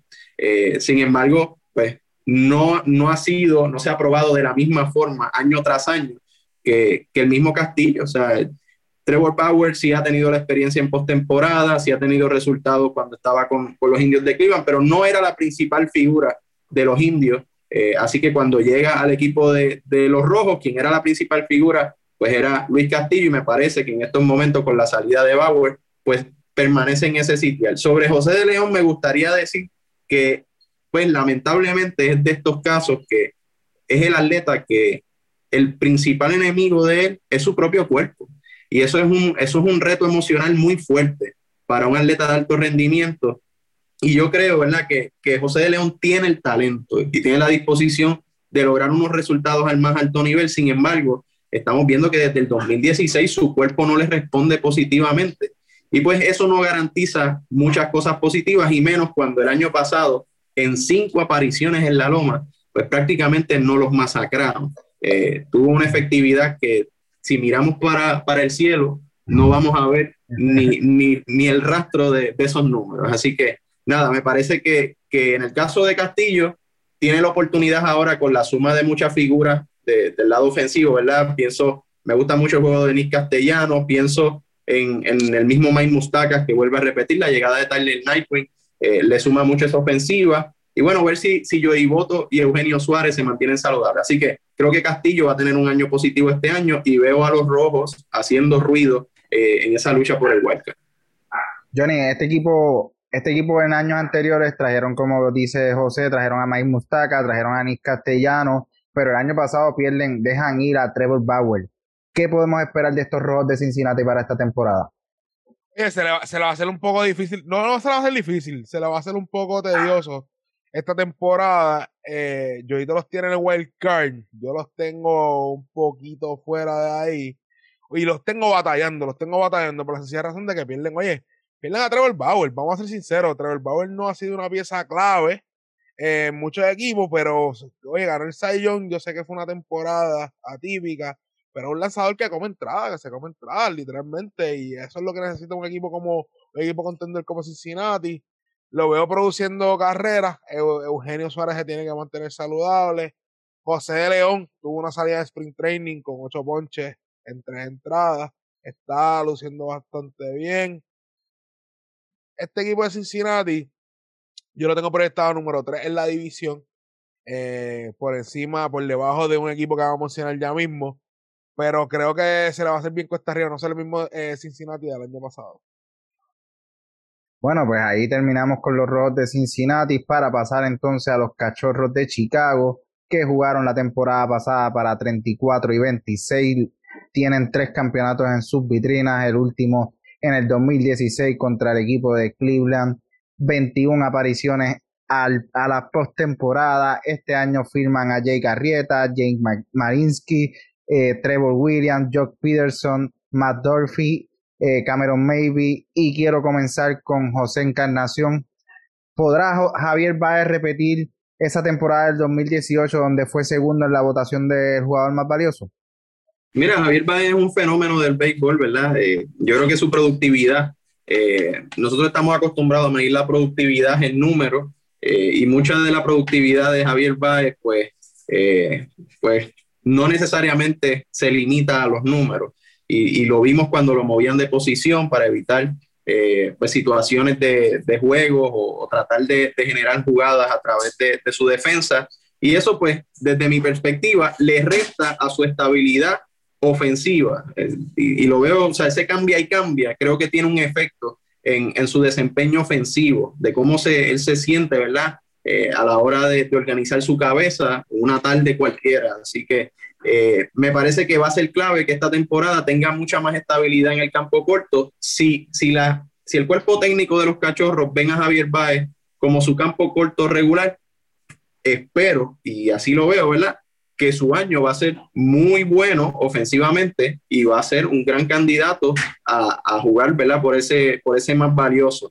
Eh, y pues yo creo que la, la gran interrogante de este equipo de los cachorros de Chicago eh, son sus lanzadores. Creo que eh, a pesar de que regresa Jake Arrieta, no es ni la sombra del lanzador que fue cuando vestía ese uniforme. También está Trevor Williams por ahí, un Zach Davis, el mismo Kyle Hendrick se perfila como la figura principal. Tuvo un buen año, pero todos sabemos que Kyle Hendrick eh, pues es vulnerable en, cierta, en ciertos momentos de la temporada.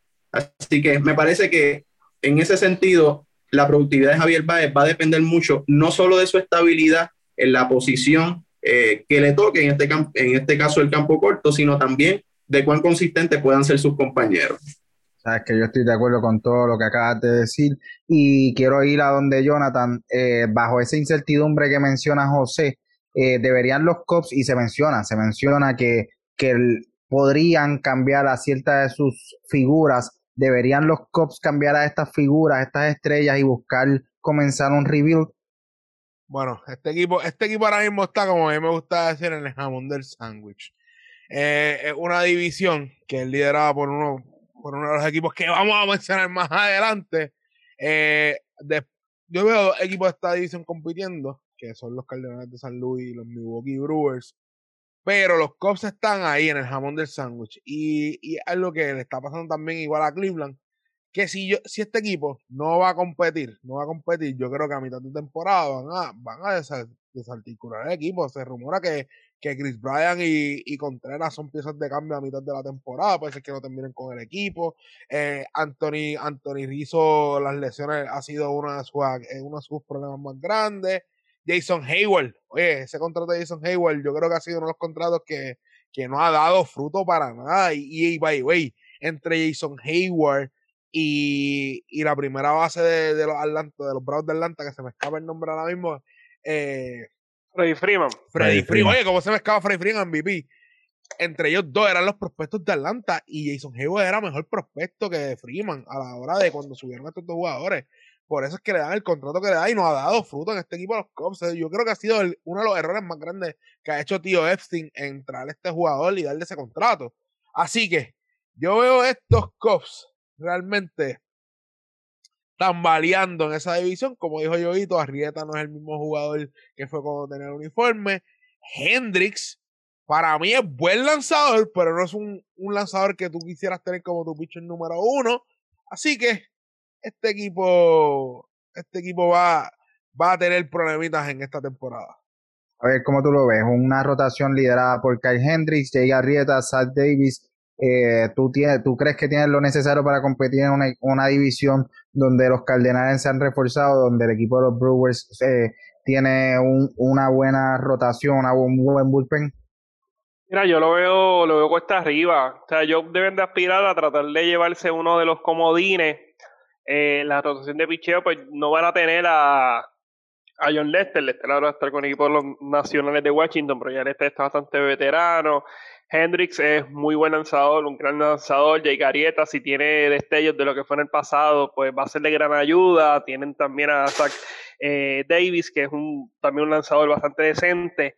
Eh, ahorita hablaba José sobre, sobre Javier Baez y sobre la estabilidad, o sea, que que el equipo de Chicago lo utilice en una posición. Y mira, yo creo que todo jugador de pelota, si, ¿verdad? Si tú le brindas esa oportunidad de jugar casi todos los partidos en la misma posición, pues eso te va a crear una estabilidad, pero y uno pues tal vez en teoría pensaría, pues mira, pues si tienes estabilidad, tienes menos preocupaciones eh, defensivas, pues tú a la hora de batear, pues tú vas a estar más tranquilo y vas a poner mejores números. El problema es que en los últimos dos años Chicago le ha dado el campo corto a Javier Baez. En el 2019 él jugó un total de 129 partidos en el campo corto, dos como DH, uno en la tercera base, no jugó ni siquiera la segunda base, que había sido la, la posición que más había jugado en el 2018 y esa temporada del 2019 él terminó bateando 2.81. Cuando uno lo compara con la temporada del 2018, donde estuvo John Maddon, tenía ese cambio y cambia de Javier en, en, la posición, que si lo ponía en segunda, que si lo ponía en el campo corto, en tercera, en primera, en left field. Puso la mejor temporada y sus mejores números. Batió 2.90, 111 carreras remolcadas, terminó líder en la Liga Nacional, 34 cuadrangulares, segundo en la contienda por el jugador más valioso. O sea, tuvo una mejor temporada ofensiva el año pasado, en la temporada cortada, de 59 partidos que disputó Javier Báez, el 56 lo hizo en el campo corto y ofensivamente tuvo una temporada desastrosa, no batió para nada promedio, 203 un Javier Báez, que es uno de los mejores eh, eh, campo cortos que hay en la Grandes Ligas, los mejores peloteros, o sea, tuvo una temporada que no va acorde con, con el potencial, con el talento de Báez jugando en el campo corto, así que yo no sé, o sea, cómo le afecta a Javier Baez el estar cambiando de posición. Al momento lo que ha, lo que ha demostrado es que cuando un día tú lo pones el otro día lo pones tercera, pues tal vez esa inactividad le ha ayudado a la hora de batear. No sé por qué, pero ha sido así. yo creo que él va a ser el campo corto del equipo de Chicago y va a tener esa otra oportunidad para tener esa temporada grande.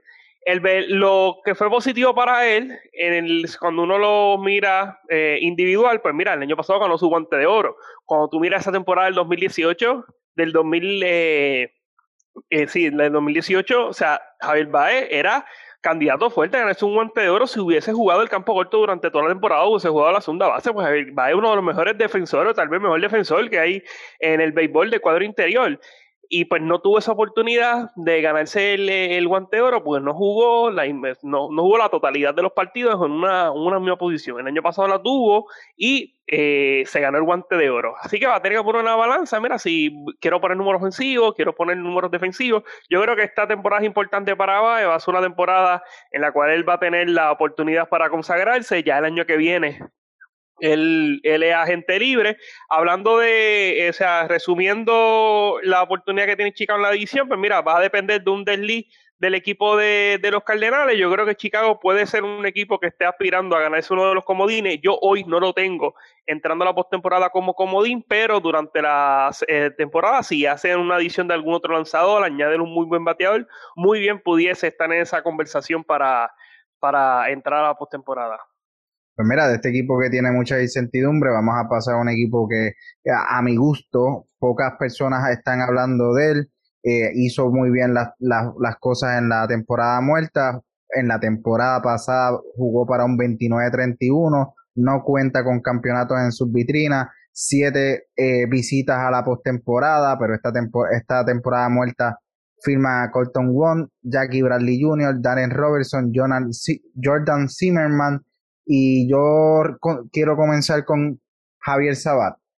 ¿Podrá Mario Feliciano consolidarse en este equipo mayor? Pues mira, vamos a ver, eh, Feliciano, su padre fue excelente jugador en el béisbol AA, Mario Feliciano padre, un gran bateador en la AA y su hijo pues ha demostrado que tiene el potencial, es uno de los principales prospectos que tiene estos cerveceros de Milwaukee eh, hay que ver, hay que ver si se le brinda una oportunidad real, porque yo creo que las expectativas que este, que tiene este equipo de, de Milwaukee cuentan con Christian Jelic. O sea, Jelic venía de ser el jugador más valioso. El año pasado, pues tuvo una temporada discreta, muy por debajo de lo que nos había demostrado en los pasados años. Así que yo creo que las expectativas que tiene este equipo eh, son, mira, vamos a ganar, vamos a ir con todo. Y eso, pues, el uno tal vez experimentar con jugadores jóvenes que sí tienen el potencial y que en un futuro pudiese tomar protagonismo en esta franquicia, pues yo no sé si esa sea la visión que tenga ahora mismo el equipo de cerveceros. Yo creo que ellos van a ir con todo, ellos van a ir con ganar. Y eso, pues, no, no ayuda a tal vez darle la oportunidad a estos, estos jugadores jóvenes. Sí que vamos a ver, yo creo que el chamaco tiene el potencial, si le brindan la, oportunidad, yo creo que él va a demostrar que, tiene el calibre. José Encarnación, eh, ¿es el bullpen de los, de, los, de los Brewers de Milwaukee el mejor de todas las grandes ligas?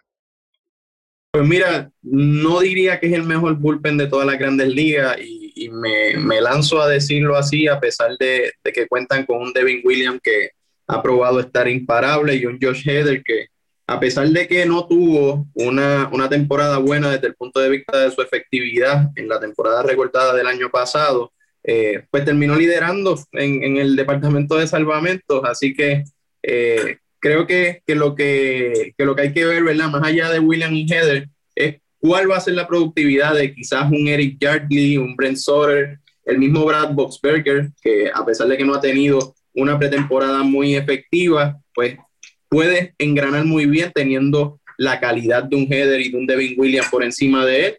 Y un Jordan Zimmerman que llega a complementar ese, ese batallón de, de relevistas. Así que yo creo que cuentan con las herramientas necesarias. Sin embargo, no veo a Heather igual de consistente que en sus primeras dos, tres temporadas, eh, a pesar de que sacó los resultados en la temporada recortada. Yo no creo que hayan sido, eh, ¿verdad? Eh, pues yo creo que lo que lo salvó fue el margen de, la ventaja de su equipo, ¿verdad? La productividad ofensiva. Y, creo que en una temporada larga eso se puede complicar un poco. Eh, así que nada, sí reconozco que es una de las mejores, eh, debe estar entre las mejores tres definitivamente, pero creo que me, gusta reservarme eh, cuál, cuál es la mejor, a pesar de que no creo que ganemos el campeonato por, vamos a sumar un numerito más adicional después de ese campeonato del 2009, pero no voy a decir ni el nombre del equipo para no, no calentar. ¡Ey! ¡Ey! Pero ¿y eso? Eso, oye, se coló, se coló por ahí. Un equipo de otra división se coló por ahí sin mencionarlo. No, oye, sin mencionarlo. Y, y, y se nota que son amigos, ¿viste? Los amigos tienen los equipos favoritos. bajito, pero, bajito. Yo estoy de, pero estoy de acuerdo con, con José que realmente de, de liberarlos como el mejor bullpen por dos solamente figuras es bien complicado. Son dos de las mejores relevistas de las grandes ligas sin duda alguna, pero eh, hay que hay que examinar otros equipos. Y te pregunto, Johnny, para terminar con este equipo, eh, ¿tienen lo necesario para batallar con estos cardenales reforzados? Yo los tengo ahí, yo los tengo ahí batallando para el, para el comodín de la, de la Liga Nacional, uno de los dos comodines, pero a la misma vez siendo esa piedrita como dijo Yoito antes de nosotros crear esa perita dentro del zapato. Así que yo creo que esos Milwaukee Brewers van a producir, van a, ser un dolor de cabeza para esos Cardenales. Eh, creo que tienen lo necesario y más con un bullpen. Oye, yo soy bien fiel creyente que para ganar el campeonato tú tienes que tener un buen grupo monticular, un buen equipo monticular. Y yo creo que este equipo de Milwaukee Brewers lo tiene. Hay preguntas de cómo se van a comer todas esas entradas. Pero sí, creo que, que lo va a ayudar un montón tener ese equipo, ese, ese bullpen que tiene ahora mismo Milwaukee Brewers. Y para que Yoito no, no meterlo a aprieto, porque él dice, mira, no sé si es el mejor.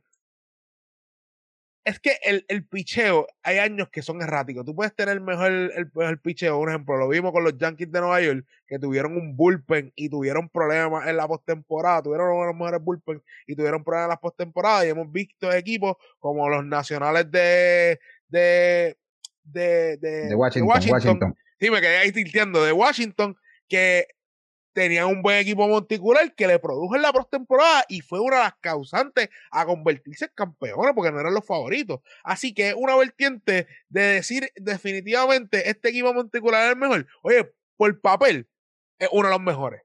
Pero en el año producido vamos a ver lo que pasa yo soy de los que pienso que este equipo de, Milwaukee tiene con qué competir con los Cardenales, una rotación que cuenta con Woodruff, eh, Burns y Hauser, yo creo que tienen todo lo necesario para competir con este equipo de los Cardenales. Y de este equipo de los Cardenales es que vamos a estar hablando ahora, jugaron para un 30 y 28 en la temporada pasada, tienen en sus vitrinas 11 campeonatos, eh, con 30 apariciones en el playoff. Ellos recuperan a Adam Wainwright, bueno, lo firman de nuevo. Eh, también a Yadier Molina y adquieren vía cambio a Nolan Arenado. Y voy contigo, Wasabe. La temporada número 18 del capitán de la selección. ¿Qué podemos esperar de Yadier Molina en esta temporada? Oye, va a ser, oye, el mismo Adam Wainwright en todas las entrevistas se ponía la careta de Hermonía y decía, ¿cuándo van a firmar a Yadiel? ¿Cuándo van a firmar a Yadiel? Yo creo que Yadiel es una figura bastante importante y más en este equipo de los Cardenales que trae a Nolan ganado porque están decididos a competir para ir a la Serie Mundial. Así que Yadier Modal es bastante importante para mantener esa rotación, para mantener ese bullpen produciendo, ponerlo en línea, estar ready. Oye, lo filman, lo traen porque necesitan esa figura imponente dentro del clubhouse para encaminar a este equipo porque realmente los Cardenales están apostando para la Serie Mundial. La próxima pregunta yo la redacté pensando en una sola persona y le voy a hacer la pregunta a esa persona, Javier Sabat usted es bastante, bastante exclusivo, bastante, habla mucho de los bateadores de Colorado, del parque de Colorado, y yo le quiero hacer esta pregunta. ¿Podrá Nolan Arenado demostrar que no es un jugador beneficiado por jugar en Colorado? Mira, es que eso es bien difícil, eso es casi imposible. Uy, yo no sé quién lo puede demostrar. Fuera de, de Lemegio, que ha lucido muy bien en Nueva York, también, o sea, Nueva York un, un parque de, de, bateadores. Este, mira, yo creo que Arenado esta temporada, o sea, mi proyección es que va a terminar batiendo entre 250 y 260. O sea, yo creo que esos números van a, van a bajar bastante, pero Arenado, o sea, no solamente lo hace con el bate, o sea, defensivamente Arenado tal vez la mejor tercera base defensiva de las grandes ligas. Es más, yo sí creo que es la mejor eh, tercera base defensiva Eh, tiene fuerza, o sea, él va a conectar sus cuadrangulares, no, va, no creo que va a tener temporadas numéricamente hablando, ofensivamente, similares a las que tuvo en, en Colorado, pero va a poner una buena temporada, o sea, y estás adicionando a uno de los mejores peloteros que hay en la Grandes Ligas, tienes al veterano de Yadier Molina, tienes una, una muy buena rotación de lanzadores que si se mantiene saludable eh, yo creo que este equipo de los Cardenales lo tiene todo. O sea, no hay excusa, no hay excusa este año para que Yadiel Molina y el equipo de los Cardenales eh, vayan a la postemporada y quién sabe si pudiesen darle el, eh, batazo, una postemporada, cualquier cosa puede pasar. El béisbol, la bola redonda viene en cajas cuadradas. Yo lo veo cuesta arriba una vez llegue a la postemporada, pero un equipo que cuenta con un líder como Yadiel Molina, cualquier cosa es posible. Y esa es mi pregunta a José. Este equipo de los Cardenales, tiene lo necesario para batallar con los Dodgers, con los Padres, con los Bravos en esta Liga Nacional?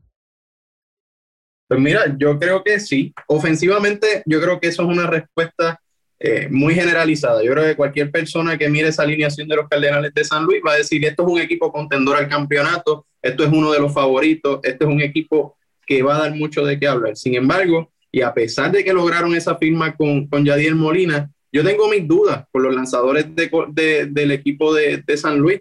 Eh, pues lograron que regresara un Adam Winwright, pero Winwright es un lanzador que ya a su brazo, a mi entender, dio lo que iba a dar al mejor nivel ¿verdad? De, su carrera. Eh, está también por ahí Juan Hyun Kim. Carlos Martínez no es el mismo lanzador que vimos cuando se ganó ese apodo del tsunami. Eh, y bueno, nos queda Jack Flaherty y el mismo John Gunn. Hay que ver cómo esos dos lanzadores pues responden este año, son dos incógnitas eh, y en base a eso, ¿verdad? Eh, nos quedan también otras opciones que durante la pretemporada se han comentado muchísimo, que es el caso de Johan Oviedo y, Jack Woodford. Así que nada, yo, yo tengo mis dudas con los lanzadores de San Luis. Todavía a estas alturas de, del juego, pues esa rotación no está definida, hay dudas. Así que yo veo una rotación de lanzadores iniciadores de San Luis que va a estar cambiando durante la temporada y no sé cuán beneficioso puede hacer eso para una alineación que a mi entender va a ser su trabajo. Eh, y bueno, eh, en esta discusión yo creo que, todos nos fijaríamos en, los relevistas. Eh, si los lanzadores inicialistas no, no son una, una, garantía para la organización, los relevistas tienen que responder. En ese aspecto creo que San Luis tiene, tiene fortaleza, ¿verdad? Tienen Andrew Miller, no es el mismo Andrew Miller de antes también, un Giovanni Gallego desgastado, eh, Jordan Hicks, creo que es su mayor eh, apuesta en este momento. Y nada, creo que es un equipo que depende de la respuesta de sus lanzadores eh, y, y, creo que Arenado va a hacer su trabajo. Yo también lo considero la mejor tercera base de la liga y, y no creo que si cogemos un bate cualquiera de nosotros y nos vamos a Colorado, vayamos a batir el 300 Así que lo veo coqueteando en ese 280, 290 nuevamente y dando sus 30 honrones. Ojo, ojo, ojo. Yo dije que era la mejor tercera base defensiva. Ofensivamente. Sabía, sabía que iba a brincar, sabía que iba a brincar. Oye, oye, oye, pero, pero José se fue bien. José, José, o sea, José dio una proyección este, que va a batear 280, 290, arenado, que viene a batear 253.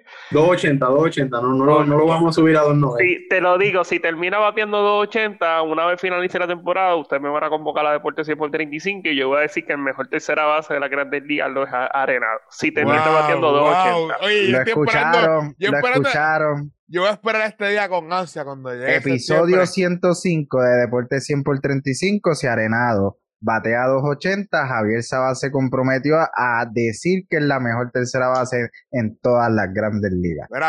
y eso que me estoy yendo, me estoy yendo bajito porque el año pasado batió 253 y la peor temporada ofensiva fue su primera, que jugó 133 partidos y fue 267. O sea, Arenado nunca ha bateado por debajo de los dos de los 280, así que calienta, calienta después de mitad de temporada, era cuestión de tiempo, no, no hubo la cantidad de juegos. Y la temperatura de San Luis lo ayuda. 48 jueguitos fue lo que jugó, o sea, ahora vamos para 160. Pues precisamente con eso, 48 juegos era para batir casi 400 y Arenado, mira, Arenado, o sea, no, él tiene fuerza, él tiene fuerza, pero o sea, no, no creo que eso fue por ¿verdad?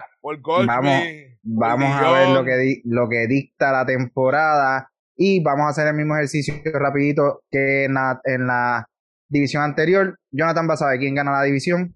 Los Cardenales de San Luis, aunque tengan las incertidumbres en esa rotación, yo creo que ese equipo va a producir carrera. Javier Sabat. Cardenales de San Luis. José Encarnación. Voy con los cachorros. Uf, se va con los ¿Por qué tú cachorros. haces esto Es que está él- muy él al no, lo que pasa es que José no lo ha dicho, pero José es mitad yankee y mitad cachorro. Oh, oh, pues por mira, eso. yo La dictó, oye, pero ¿sabes qué? La última vez que la dictó con el corazón la pegó y le, yo le estaba diciendo antes de grabar que le había dicho en Impacto que los Tampa Bay y Buccaneers se iban a ganar. Y yo fui uno de los que dije, diablo, ¿qué está haciendo yo ahorita? Y mira, y la pegó y la dictó con el corazón fanático de Brady. Así que mira, puede ser que la pegue también con los Cops. pues yo me voy, yo me voy diferente a todos, yo me voy con los Milwaukee Brewers, yo Ah, creo que tienen, Ah. tienen lo necesario para, para ganarle este equipo de los Cardenales, van a estar batallando al final, creo que es uno de esos dos equipos, no creo que los Cops lo tengan, pero vamos a ver cómo termina la temporada y aquí muchachos hemos llegado al final de este capítulo, sin duda alguna. Ha sido una conversación muy interesante y enriquecedora. Muchas gracias a todos por su participación en la edición de hoy. Así que, José, cuéntanos, ¿dónde las personas te pueden seguir, escuchar, leer? Pues mira, estamos en el Centro de Periodismo Investigativo. Pueden ir al centro de periodismo investigativo.com y seguir nuestras historias ahí. Eh, también a través de Twitter en, en CarnaJM94 pueden seguirme por ahí. Y nada, compartiendo en Impacto Deportivo los sábados y cada vez que me inviten, pues a su, ¿verdad? me pongo a su disposición y, muy agradecido por la invitación y, y por permitirme compartir este buen rato con ustedes. José, el honor es de nosotros y créeme que ahora que empieza la temporada te vamos a estar pidiendo prestado para unas conversaciones interesantes como esta. El gran Javier Sabat, ¿dónde podemos leerte y escucharte todas las semanas?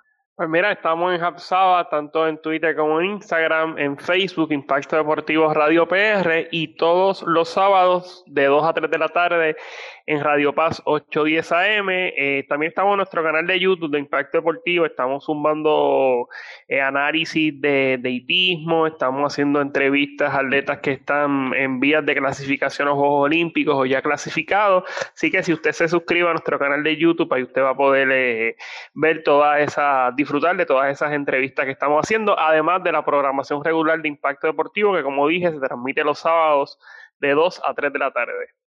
Muy bien, Johnny, el productor de productores, dime dónde te puedo seguir en todas las redes sociales y dónde puedo ver y escuchar los episodios de Pura Grasa Media. Bueno, pues a mí me puedes seguir en JD Basabe 1 en Instagram, Basabe en Twitter, eh, Pura Grasa Media, en YouTube, en donde tú quieras que escuches podcast. Eh, ya mismo, Javier, ya mismo viene, te voy a complacer en Nos Tiramos de Pecho. Si no sabes que Nos Tiramos de Pecho, donde atacamos las mejores franquicias del mundo del cine, también hablamos de fantasy basketball. Así que todo relacionado en Pura Grasa Milla, vayan y busquen en YouTube y donde quiera que tú escuches tu Tú sabes, este, Johnny, que José es un apasionado del cine. En A José verdad, le encanta, sí, a José le encanta el cine. tenemos que darle después, José, tenemos que darle después. Tiene que Seguro, pasar, seguro. tiene que pasar por Pura Grasa Media y ver Nos Tiramos de Pecho, eh, un, un buen podcast ahí para los amantes de cine. A mí me pueden seguir en Riedes21, tanto en Instagram como en Twitter, y en Deportes 100 por 35 en todas las redes sociales y todas las plataformas de podcast. También vayan a YouTube, suscríbanse a nuestro canal para que estén al día en todo. Y como ya dije, ha sido todo por el día de hoy. Gracias por escucharnos, gracias por brindarnos de su tiempo para llevarle la mejor información deportiva. Y no olviden que la semana que viene estaremos aquí nuevamente para presentarle las divisiones oeste de ambas ligas. Y si nos calentamos, también tiramos predicciones, así que no se lo pueden perder. Será hasta la próxima semana, pero nos siguen en diario en todas las redes sociales. Los queremos. Nos fuimos.